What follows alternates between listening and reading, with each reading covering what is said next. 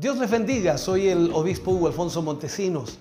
La palabra de Dios para nuestras vidas está llena de esperanza y nos muestra los principales pilares de la fe en nuestro Señor Jesucristo. Te invito a ver con mucha atención el siguiente mensaje. Esperamos que esta palabra pueda bendecir y fortalecer tu vida. Te invito a ver el mensaje de Dios. Hoy seguiremos hablando, por supuesto, como lo hicimos el día jueves, iniciando con una temática hablando acerca de los judaizantes. Y em, el día jueves ya tuvimos un primer tema, hoy continuaremos en una segunda parte y hablaremos acerca del el peligro a la vista, o sea, alerta, peligro a la vista. Usaremos el libro de Apocalipsis, el libro de Apocalipsis capítulo 2, versículo 9. Aquí aparecen unas palabras bien importantes, escritas por supuesto en el libro de Apocalipsis. Apocalipsis capítulo 2, versículo 9. Leo la palabra del Señor, lo hago en el nombre de nuestro Señor Jesucristo. Dice, yo conozco tus obras y tu tribulación y tu pobreza, pero tú eres rico. Y la blasfemia de los que se dicen ser judíos y no lo son, sino sinagoga de Satanás. Tomo esta frase, y la blasfemia de los que se dicen ser judíos y no lo son, sino sinagoga de Satanás. Padre, oramos en el nombre de Jesús. Vamos ante su presencia, Señor, dando gracias porque nos permite en esta hora y este momento poder tener su palabra nuestra vida, a nuestro corazón y esperamos, Señor, con todo nuestro ser, que usted nos guíe y nos dirija para que cada uno de sus hijos y, de sus hijas que hoy están a través de la radio, la televisión, la internet, y aquellos que también verán, Señor, el video posteriormente o escucharán el audio, permita, oh Dios amado, que su presencia pueda guiarles. No queremos, Señor, absolutamente dañar a nadie, sino solamente queremos expresar lo que la Biblia dice y de acuerdo a ella, Señor, poder vivir. En el nombre de Jesús, guíanos y diríjanos, oh Dios, en esta noche, para su gloria. Amén y amén, Señor. Puede entonces de esta manera ya acomodarse en su hogar, en su casa, y esperamos en Dios que eh, Dios nos hable absolutamente a todos. Vamos entonces a hablar, como dijimos, alerta, peligro a la vista. Este versículo de Apocalipsis está hablando aquí acerca de los que se dicen ser judíos y no lo son. Los cristianos evangélicos y sobre todo los pentecostales amamos al pueblo judío. Me añado a los pentecostales porque soy pentecostal de Pentecostés, no pentecostal del letrero, sino pentecostés de ese fluir del Espíritu y derramamiento. Amamos al pueblo judío y también oramos, de acuerdo a lo que la Biblia dice, oramos por la paz de Jerusalén. Oramos también por la salvación de la nación de Israel. Cuando decimos nación de Israel, hablamos en realidad de, de todos los israelitas. Sin embargo, Israel no es ni debería ser nuestro ídolo o nuestro modelo a seguir. Es un error suponer que todas las decisiones políticas del actual Estado de Israel sean correctas. Por lo tanto, no podemos nosotros seguir a una nación. E, eso es cegarnos a la realidad de que los judíos también son seres humanos caídos que cometen errores y que están muertos espiritualmente en tanto no reconozcan a Jesús como Salvador de sus vidas. Usted y yo también adoramos al Dios de Israel. Hemos depositado nuestra fe en el Señor Jesucristo, el Hijo de Dios, el Mesías, que viene por supuesto del pueblo de Israel, del pueblo judío. Yo tampoco, y lo puedo decir así, no sueño con ser judío, ni busco en la genealogía cualquier herencia sefardí basada en mi apellido. Lamentablemente, hoy día se ha puesto de moda eso y muchos eh, cristianos evangélicos en los círculos, evangélicos eh, en Latinoamérica desearían ser más judíos incluso que los fariseos, porque están buscando esa genealogía sefardí basada en su apellido. Yo bendigo a Israel, yo amo a Israel, pero cierro allí, ese es el punto, no puedo ir más allá que lo que ya he dicho en cuanto a Israel. Yo sé que soy un gentil y por supuesto doy gracias a Dios porque la palabra de Dios me enseña lo que soy. Recordemos algo, el libro de los Hechos, en el capítulo 10, versículos 34 y 35, Pedro habla de esto y dice, entonces Pedro, abriendo la boca, dijo, en verdad comprendo que Dios no hace acepción de personas, sino que en toda nación se agrada del que le teme y hace justicia. Veamos esto. Si el judaísmo hubiera sido el plan de Dios para la iglesia, entonces, ¿por qué tuvo que morir Jesucristo? Esto es una de las preguntas que debemos dilucidar. ¿Por qué el Señor eligió y sacó a Pablo precisamente del judaísmo para que llevara el Evangelio a los gentiles. En la actualidad ha surgido una vieja herejía llamada neojudaísmo mesiánico, que se está infiltrando poco a poco en algunos círculos evangélicos. Y es increíble que después de haber gustado las riquezas del nuevo pacto y haber sido en Cristo Jesús, ahora se sienten incompletos y creen que tienen que adorar a Dios según el modelo judío. Y eso es un error.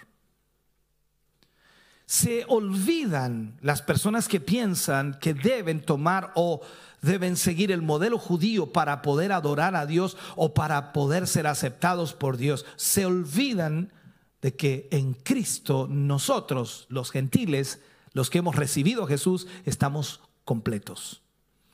Colosenses capítulo 2, versículo 8 al 10, dice, mirad que nadie os engañe por medio de filosofías y huecas sutilezas según las tradiciones de los hombres, conforme a los rudimentos del mundo y no según Cristo. Porque en Él habita corporalmente toda la plenitud de la deidad. Y vosotros, habla de nosotros, los creyentes, estáis completos en Él, que es la cabeza de todo principado y toda potestad. Las danzas hebreas, las eh, vestimentas con colores eh, simbólicos, el toque del shofar o cuerno eh, durante los cultos, el menorá, el candelabro de siete brazos, que es el símbolo también, la celebración de las fiestas judías, en fin, podríamos hablar de muchas cosas han sido incorporadas en muchas iglesias evangélicas. Días atrás vi, y no quiero hablar mal de nadie, perdónenme, solamente veo, las redes sociales informan de todo, las redes sociales aparece de todo, de pronto usted abre el Facebook y comienza a aparecer todo lo último que está. Y, veía a una persona que estaba de cumpleaños y le regalaban un shofar, un cuerno. Esa persona lloraba porque le habían regalado un shofar, era el regalo más extraordinario que le estaban haciendo. Entonces puedo entender de que esa persona entiende de que él no está completo en Cristo, sino que le hace falta toda la tradición judía. Aparentemente muchos cristianos no han leído las escrituras. Veamos el libro de Gálatas, capítulo 4, versículo 21 al 31. Dice, decidme los que queréis estar bajo la ley, ¿no habéis oído la ley? Porque está escrito que Abraham tuvo dos hijos, uno de la esclava, el otro de la libre. Pero el de la esclava nació según la carne, más el de la libre por la promesa. Lo cual es una alegoría, pues estas mujeres son los dos pactos. El uno proviene del monte Sinaí, el cual da hijos para esclavitud. Eh, este es Agar. Porque Agar es el monte Sinaí en Arabia y corresponde a la Jerusalén actual, pues está, está junto con sus hijos y está en esclavitud. Mas la Jerusalén de arriba, la cual es madre de todos nosotros, es libre. Porque está escrito, regocíjate, oh estéril, tú que no das a luz, prorrumpe en júbilo y clama, tú que no tienes dolores de parto, porque más son los hijos de la desolada que de la que tiene marido. Así que, hermanos, nosotros como Isaac somos hijos de la promesa. Pero como entonces el que había nacido según la carne perseguía al que había nacido según el Espíritu, así también ahora. Mas, ¿qué dice la Escritura? Echa fuera a la esclava y a su hijo, porque no heredará el hijo de la esclava con el hijo de la libre. De manera, hermanos, que no somos hijos de la esclava, sino de la libre. ¿Qué está diciendo Pablo aquí? Pablo está utilizando una alegoría, usa a Sara y a Agar como representativas de dos pueblos. Israel, que es la Jerusalén actual, que por supuesto está junto a sus hijos en esclavitud, porque aún no han sido liberados por Cristo Jesús. Y la iglesia, la Jerusalén de arriba, la cual es libre. Pablo entonces concluye su pensamiento expresando y diciendo, ¿qué dice la escritura? Echa fuera o echa de aquí a la esclava y a su hijo. El hijo de la esclava jamás tendrá parte en la herencia con el hijo de la libre. Así que hermanos, no somos hijos de la esclava, sino de la libre. A esta altura alguien, por supuesto, preguntará, estamos hablando de esto, y alguien va a preguntar, dice, pero, pero pastor, disculpe, ¿qué, ¿qué hay de malo en utilizar ciertos símbolos y ritos de la religión judía? ¿Qué hay de malo con hacerlo? Ahora, no es que sea malo. Por ejemplo, practicar las danzas. No es que sea malo. Aunque en el Nuevo Testamento, si miramos, no se mencionan. Reconocemos, por supuesto, que son una expresión de la adoración al Señor. La danza, danzar, es una expresión de adoración al Señor. El peligro está cuando solo se danza al estilo judío y se introducen las vestimentas o vestiduras o símbolos judíos. Ahí está el problema. La iglesia del nuevo pacto no está llamada a adorar a Dios eh, mediante objetos visibles. No estamos llamados a eso. Los emblemas religiosos eran solo sombra de lo que había de venir. Por eso el Antiguo Testamento está lleno de símbolos o lleno de objetos o llenos de emblemas religiosos. Pero es, todo eso era sombra de lo que había de venir. Entonces el apóstol eh, Pablo fue sumamente claro cuando él puntualiza en esto, en Primera de Corintios capítulo 6, eh, versículo 17, dice, pero el que se une al Señor, un espíritu es con Él. El que se une al Señor, un espíritu es con Él. Cuando vamos al libro de Juan capítulo 4, versículo 24, Juan viene y dice, Dios es espíritu.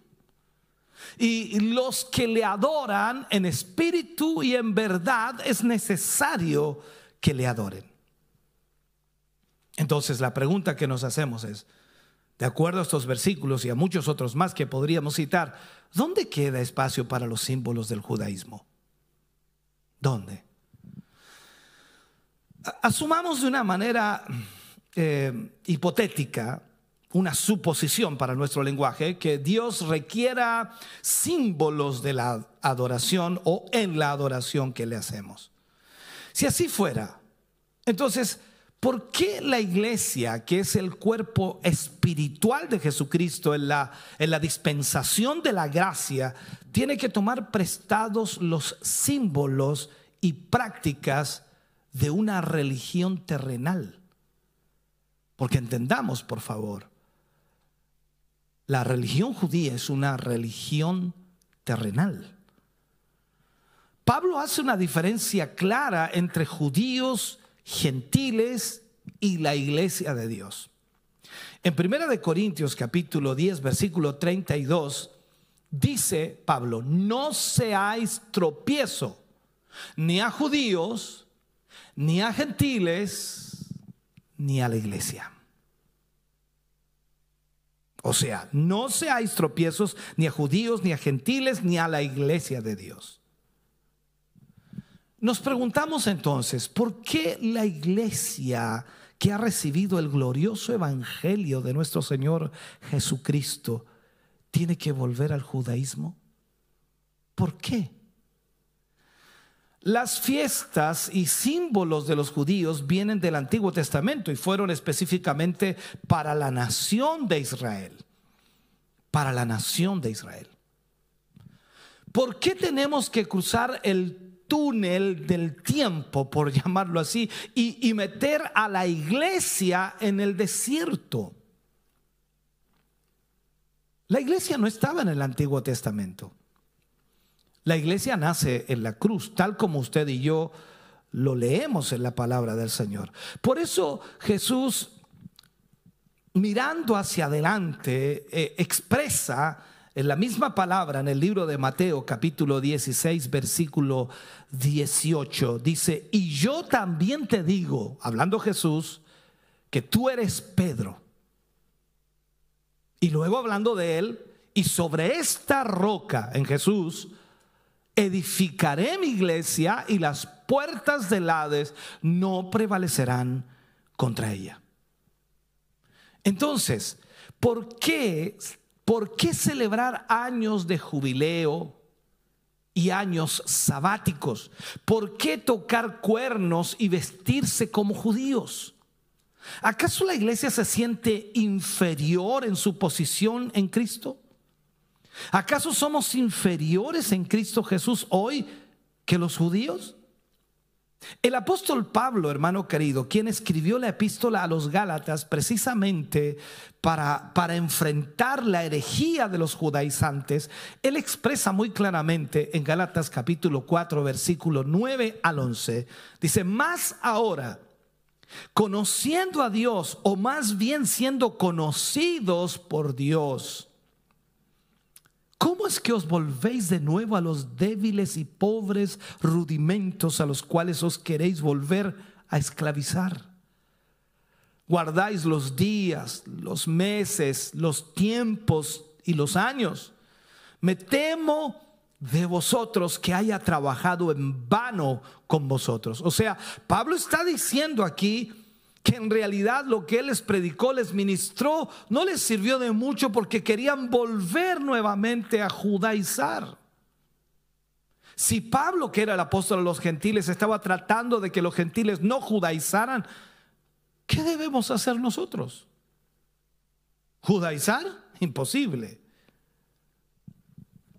Entonces el cristianismo, hermano querido, está en contraposición al judaísmo y cualquier mezcla entre ambos va a resultar en la pérdida de todo lo que es vital en el plan de la salvación. La estrategia de los propulsores del movimiento mesiánico consiste en utilizar las danzas davídicas, así se le llama, el chofar, las vestimentas con colores eh, simbólicos, para crear esa fascinación ¿no? en los creyentes y luego gradualmente, poco a poco, introducir su verdadera agenda doctrinal que es terriblemente venenosa. El neojudaísmo afirma que la iglesia gentil, escuche bien por favor, el neojudaísmo afirma que la iglesia gentil es pagana, antisemita, o sea, contraria a los judíos, y apóstata. O sea, el neojudaísmo, los judaizantes dicen que la iglesia cristiana es pagana, antisemita y apóstata. Como si eso fuera poco, el neojudaísmo, al igual que el judaísmo ortodoxo, niega la divinidad de Jesucristo. La iglesia evangélica en cada nación posee una cultura hermosa para expresar la adoración al Señor.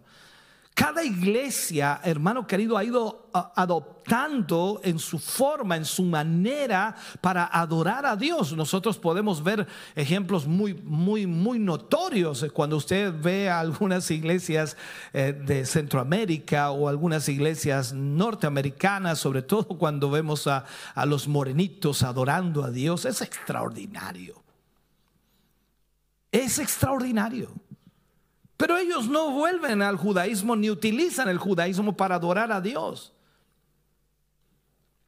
¿Por qué? Porque después de todo la adoración es algo sublimemente espiritual. No tiene nada que ver con simbolismos. Ningún intérprete serio de la Biblia podrá encontrar una descripción metódica y clara cómo se rendía culto a Dios en el Nuevo Testamento, increíblemente. No hay ningún registro en la Biblia que nos diga que ellos se juntaban, primero hacían esto, después aquí, después allá. Es como decimos nosotros, cómo coordinaban, cuál, qué venía primero, la oración o la alabanza. No, eso lo hemos creado nosotros porque queremos adorar a Dios de una manera y cada iglesia tiene su forma. Y se fija usted que algunos cuando van a ciertas iglesias dicen, no, eso está mal, deberían orar primero, o deberían cantar primero, o deberían, en fin. Esto no hay nada en la Biblia que nos registre eso. Hay un solo, o sea, no hay ni un solo mandato neotestamentario que indique de qué forma y manera se debe adorar a Dios. A diferencia de lo que vemos, por supuesto, en el Antiguo Testamento, que ahí hay normas, reglas, que hay formalismo, por decirlo así. Solamente en el Nuevo Testamento hallamos principios de la adoración y algunas referencias vagas. Recordemos una de ellas. Jesús le indicó a la samaritana que el Padre busca adoradores que le adoren en espíritu y en verdad. Entonces usted dice, ¿cómo es eso de espíritu y en verdad? Es de acuerdo a lo que sentimos en el espíritu. En el libro de los Hechos de los Apóstoles se hace referencia a la vida de los primeros cristianos diciendo que se reunían en las casas y adoraban a Dios con alegría y con corazón sencillo. O sea, podemos tomar aquello y decir, a ver, pero, pero, pero ¿cómo empezaban los cultos? ¿Cómo terminaban el culto? Recordamos también a, Pablo en una oportunidad que comenzó a, dice, a ministrar, a, predicar, a hablar, vamos a llamarle de muchas maneras, y desde la, desde la tarde hasta el otro día, la madrugada. Ay, ay, caramba, el culto largo.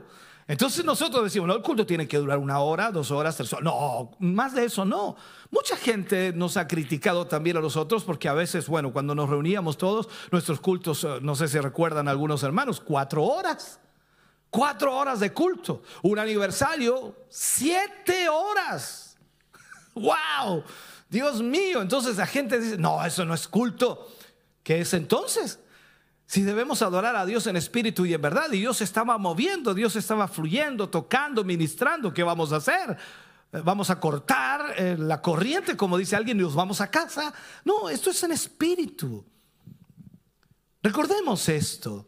Los cristianos judíos iban al templo a orar. Cuando, cuando hablo de cristianos judíos, hablo lógicamente de, los primeros cristianos en, en, Jerusalén, los que recibieron el Espíritu Santo. Ellos iban al templo a orar.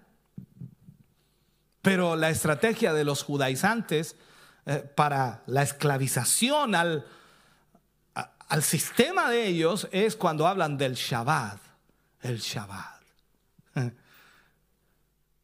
El sabatatarianismo, así se menciona en realidad para nosotros el sabatismo, por decirlo así, ¿no? Es sumamente atractivo, es llamativo. ¿Por qué? Porque juegan con tus sentimientos y con tu amor a Dios manipulando el pasaje bíblico. Recordemos lo que dice en Juan 14, 15. Si me amáis, guardad mis mandamientos. ¿Ve lo que dice el Señor? Dice que si usted le ama, debe guardar los mandamientos. Y ahí viene, ¿cuáles son los mandamientos? Y dice, los diez mandamientos. Usan tu amor a Dios y a Jesús para convencerte de que los mandamientos que debes de obedecer son los diez mandamientos escritos en Éxodos 20 y no los nuevos mandamientos que Cristo dio. Recordemos Juan capítulo 13 versículo 34, ¿qué dijo Jesús? Lo dice él, no lo digo yo, lo dice él. Un mandamiento nuevo os doy, que os améis unos a otros como yo os he amado que también os améis unos a otros. La, la, mentira de estos señores judaizantes para muchos es difícil de entender, pero para un cristiano sincero y honesto que estudia la Biblia con oración, con búsqueda, va a descubrir la mentira del judaísmo. Los judaizantes manipulan este nuevo mandamiento en Juan 13, 34 y afirman que este amor es el amor o el mismo amor que Dios pide en el antiguo pacto. Veamos algunos versículos para que entendamos. Deuteronomio capítulo 6, versículo 5. Dios dice, y amarás a Jehová tu Dios de todo tu corazón y de toda tu alma y con todas tus fuerzas. Deuteronomio 6.5. Levítico capítulo 19, versículo 18 dice, no te vengarás ni guardarás rencor a los hijos de tu pueblo, sino amarás a tu prójimo como a ti mismo, yo Jehová. Pero si tú lees los diez mandamientos, óyeme bien, no vas a encontrar la palabra amor en los diez mandamientos. No se menciona en ninguno de, de, los diez mandamientos, sino que son simplemente mandatos de no hacerle daño al prójimo, de no robarle, de no codiciar su casa, de no acostarse con su mujer, bueno, en fin. Pero en ningún lado de los diez mandamientos Dios ordenó amar al prójimo. Estos señores judaizantes confunden el no hacerle daño al prójimo o no hacerle daño a alguien con el amor al prójimo. Una persona puede muy bien guardar superficialmente los diez mandamientos y aún así no amar al prójimo. Esto queda claro, por supuesto, cuando el Señor Jesucristo colocó una parábola, la parábola del buen samaritano. Yo creo que la han leído ustedes, donde el sacerdote y el levita, que eran considerados santos y sin mancha. ¿Por qué? Porque guardaban los diez mandamientos. El sacerdote y el levita es un hecho que guardaban los diez mandamientos y especialmente porque era día sábado, era el Shabbat con mayor razón. Entonces ellos debían guardar los diez mandamientos. Y de esta manera entonces demuestran que a pesar de que, increíblemente, a este hombre que le habían golpeado, que le habían robado y que lo habían dejado medio muerto a la orilla, y a pesar de que ellos, ellos, el sacerdote y el levita, no le habían robado, no le envidiaron a la mujer, no se acostaron con la mujer de, de su prójimo, ellos no tuvieron ni una pizca de amor al prójimo para tenderle una mano y ayudarlo.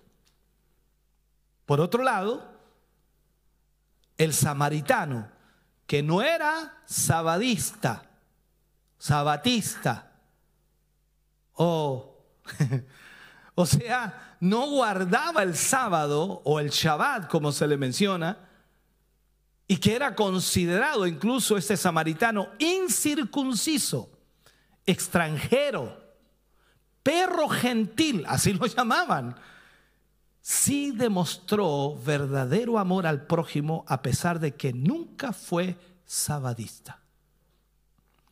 Esta lección de Jesús deja claro que los sabadistas que se aferran a la ley y que obedecían el sábado, no conocían el amor al prójimo, ya que el amor no es parte de los diez mandamientos.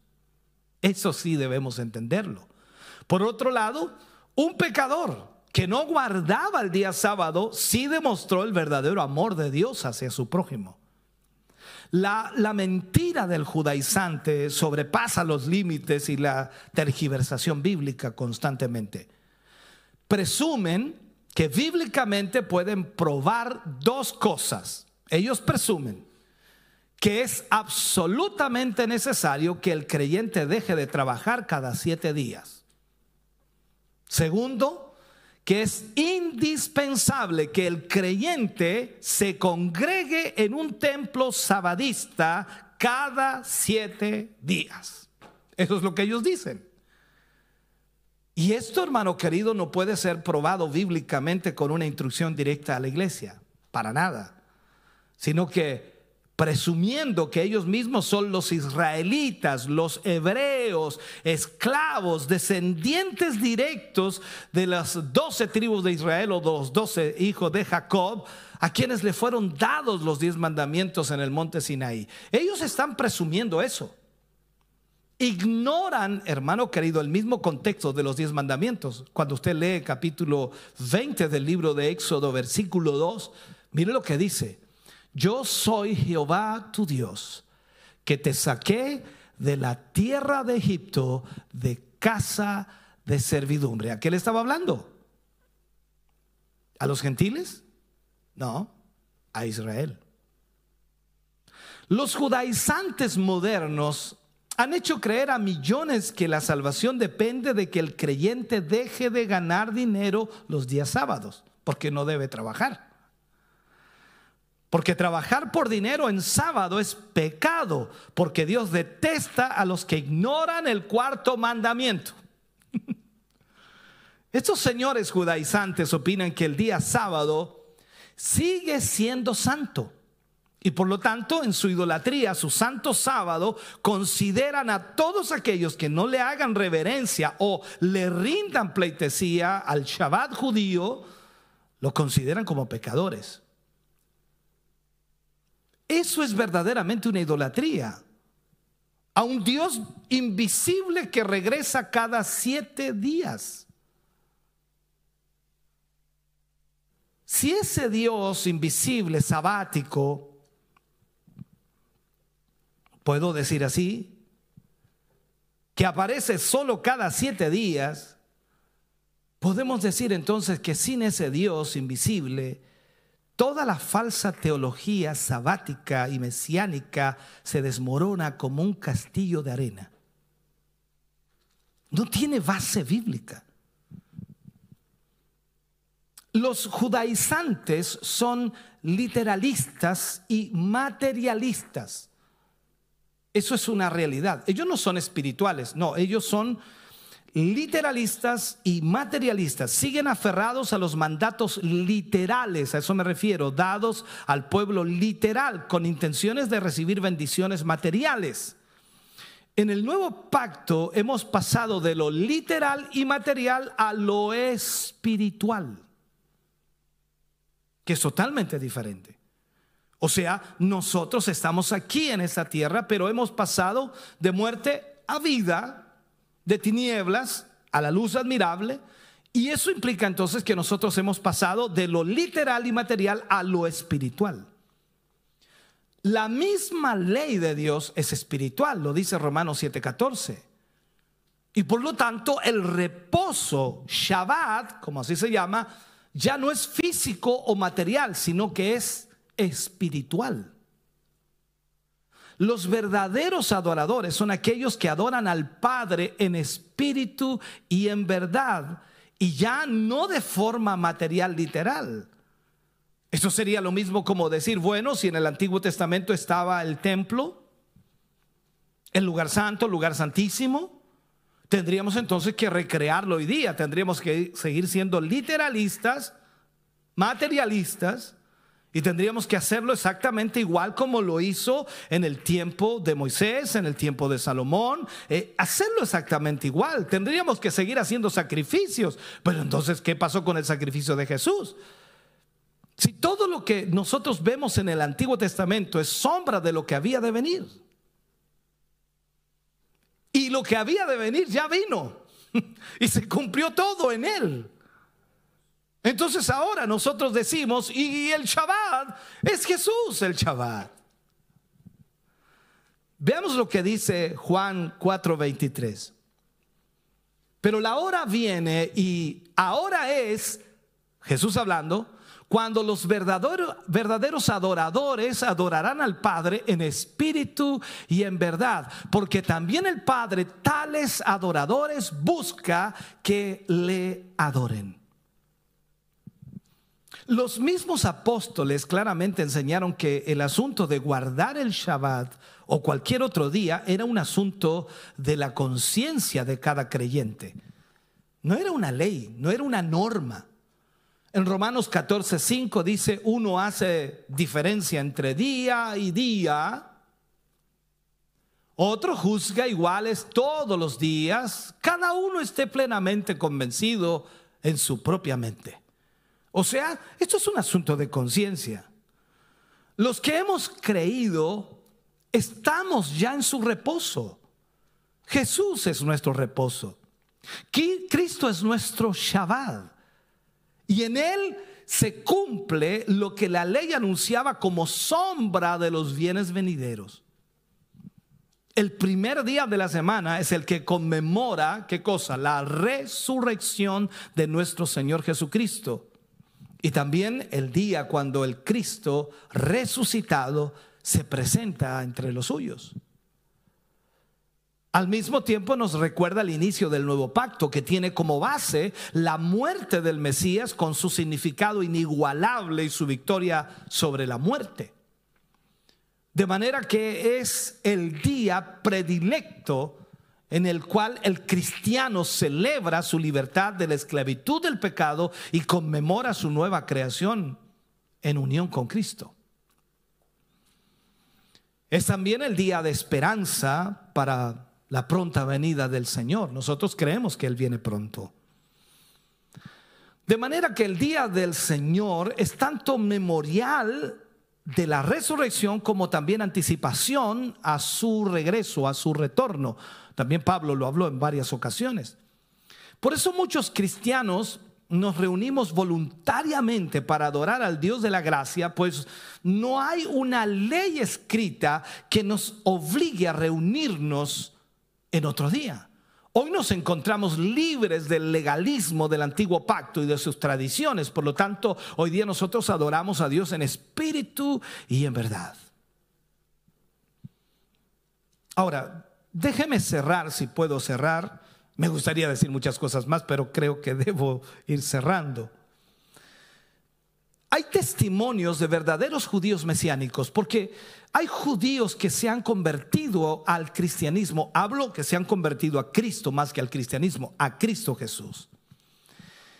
Y hay testimonios muy importantes.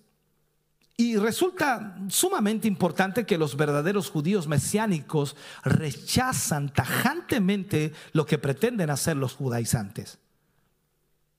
Un judío mesiánico convertido al cristianismo, convertido a Cristo, él dijo, me encanta ser judío, me encanta el estilo de vida distintivo que Dios le ha dado a su pueblo elegido, enraizado en la Torá, en costumbres y tradiciones antiguas. Animo a otros judíos mesiánicos a abrazar este estilo de vida distintivo, pero me preocupa profundamente aquellos que presionan a nuestros hermanos cristianos gentiles para que vivan como nosotros. Ese es el testimonio de uno de tantos judíos cristianos que han recibido a Jesús. El rabino Pablo, comunicándose específicamente con los creyentes gentiles, él escribe y dice, en el Yeshua habita la plenitud de la deidad en forma corporal y en él han sido ustedes hechos completos. En él han sido asimismo circuncidados con una circuncisión hecha sin manos, al ser removido el cuerpo de la carne por la circuncisión del Mesías. Él los ha hecho vivir junto con Él, habiéndonos perdonado todas nuestras transgresiones. Por lo tanto, nadie podrá juzgarlos respecto a comidas o bebidas o respecto a una festividad o una luna nueva o el día del sábado. Entonces la pregunta salta, dice, ¿quiere usted decir que un gentil que se ha unido al Mesías para creer en Él y por haber creído en Él ha sido hecho completo en un 100%? ¿No le falta nada? Exactamente eso es lo que significa.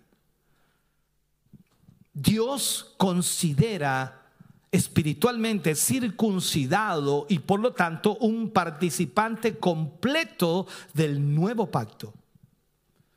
Está lleno de vida espiritual y todos sus pecados han sido perdonados tiene la libertad para acercarse y, puedo decirlo así, la libertad acerca de lo, que, de lo que come o bebe y acerca de celebrar o no las festividades judías y el sábado. Tiene la libertad. No está presionado ni hay una norma ni una ley que lo obligue. Este rabino cristiano ha entendido claramente la enseñanza bíblica y él, al igual que muchos otros judíos convertidos, ha elegido voluntariamente practicar su fe dentro de las costumbres y tradiciones de su pueblo.